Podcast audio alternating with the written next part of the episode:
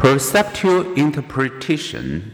Philosophers have debated whether our perceptual abilities should be credited to our nature or our nurture.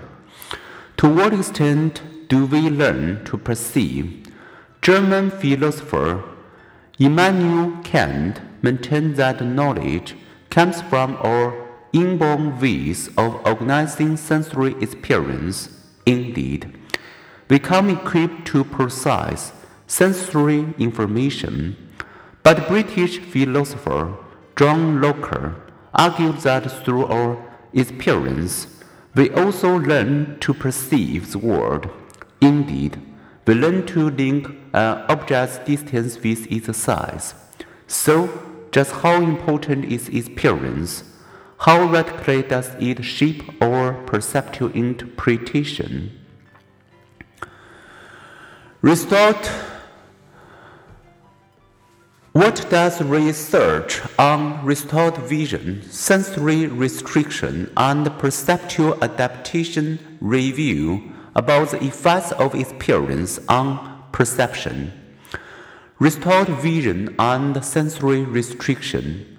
Writing to John Locke, William Molyneux wondered whether a man born blind and now a adult, taught by his touch to distinguish between a cube and a sheaf and a sphere, could, if made to see, vividly distinguish the two? Locke's answer was no, because the man would never have learned to see the difference. Molyneux' hypothetical case has since been put to the test with a few dozen adults who, Though blind from birth, later gained sight.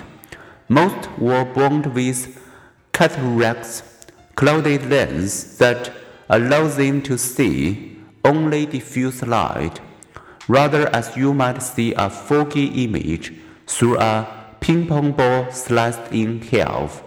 After cataract surgery, the patients could distinguish figure from ground and could sense colors, suggesting that these aspects of perception are innate. But much as Locke supposed, they often could not visually recognize objects that were familiar by touch.